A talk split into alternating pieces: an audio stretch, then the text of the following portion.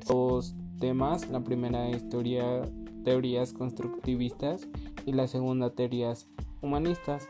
Eh, bueno, es muy importante eh, analizar este, estas dos teorías ya que se pueden compartir con la visión integral eh, en base al deporte educativo, buscando desarrollar las habilidades tanto físicas cognitivas como las habilidades emocionales y también el sentido de superación del ser humano. Empiezo con las teorías constructivistas. Eh, a partir de la interacción con la realidad, experimentando y manipulando eh, los objetos que los rodean, a la vez que actúa sobre ellos transformándolos. Asimismo, eh, se puede plantear el desarrollo de las habilidades cognitivas que se van adquiriendo y construyendo de manera gradual a lo largo de nuestra vida.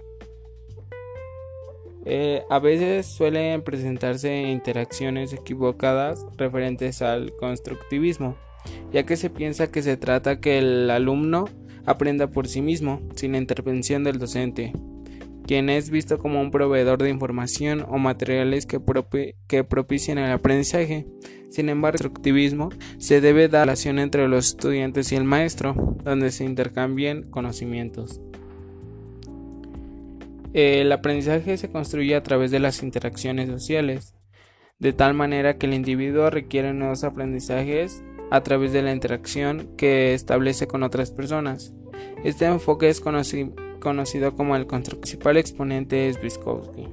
Eh, aquí siguiendo la teoría de Vygotsky, dice que todo el aprendizaje en la escuela siempre tiene una historia previa. Todo niño ha tenido experiencias antes de entrar en la fase escolar. Por tanto, el aprendizaje y desarrollo están interrelacionados desde los primeros días de vida del niño. Esto quiere decir que los niños pueden llevar aprendizaje antes de entrar a la escuela, cuyo experiencias vayan llevando desde los primeros días de vida. Así que pueden aprender algunas cosas antes de que se los enseñen en, la escuela. Eh, como se puede apreciar, eh, las propuestas teóricas de Vygotsky hacen énfasis en las relaciones sociales que establecemos y cómo el contexto influye en los aprendizajes que, que requerimos a través de la interacción con las demás personas. Eh, las instituciones educativas y en la educación en los entornos virtuales de aprendizaje se impulsa el uso de herramientas colaborativos de tal manera que las personas aprendan a través del endo de esta manera nuevos aprendizajes a través de la socialización y de, experiencias. Eh,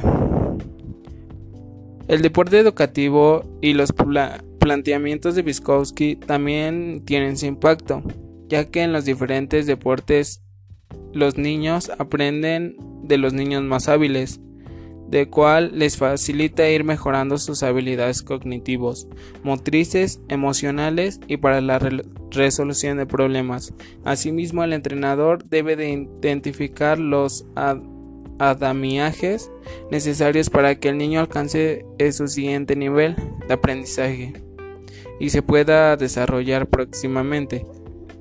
Seguramente aquí, eh, como lo dice, eh, siempre los niños en física aprenderán más de los niños más hábiles, de los niños que, que tengan velocidad, de los niños que, que sepan resolver los problemas. Porque aquí el desarrollo, eh, ellos van, tienen que ver cómo se desarrollan para ellos poderles copiar y desarrollarse de la misma manera. El segundo tema es teorías humanistas, eh, ya que dice que el aprendizaje toma como eje central a la persona, considerándola un ser integral, hasta la teoría surge de un contexto mundial posterior a la Primera y Segunda Guerra Mundial. Eh, dice que, mm, dice que en la actualidad el individualismo sigue siendo un factor que incide en el desarrollo humano de las sociedades del siglo XXI, pues es un mundo dominado por la tecnología y las redes sociales. Eh, bueno, desde la perspectiva humanista, la educación implica construir de manera integral al ser humano, que a partir de las relaciones que se establece con los demás, eh, pueden ir perfeccionando en lo personal. Es posible que a través eh, de los demás. en el sentido del deporte educativo puede contribuir cumplimiento de estas necesidades, desde las fisiológicas, pues como lo hemos visto del deporte tiene un gran impacto en la salud, las necesidades sociales, etc. Por tanto es importante eh, imponer énfasis en la pirámide de Maslow para contribuir a la autorrealización de las personas. Eh, otros autores representantes de la teoría humanista es Carl Rogers, quien plantea el enfoque centrado en la persona y para la cual el encuentro católico subjetivo y el humano de dos personas es más eficaz para facilitar el cambio que el conjunto más perfecto de técnicas derivadas de la teoría del aprendizaje del conocimiento operante. El aprendizaje eh, ocurre ante la presencia de las habilidades cognitivas de la persona, sus emociones y motivaciones. Considera que el aprendizaje significativo debe tener relación con los conocimientos ya existentes, además de que el estudiante lo considera útil para su vida y necesidad. Eh, los corrientes lazos teóricos finalmente eh, estudió a John Dewey, quien daba valor primordial a la experiencia a partir de la cual se puede llegar a los conocimientos de las cosas. Para este autor, el rol del docente determina desde una posición de interacción con los alumnos y no de manera transmisión de conocimientos.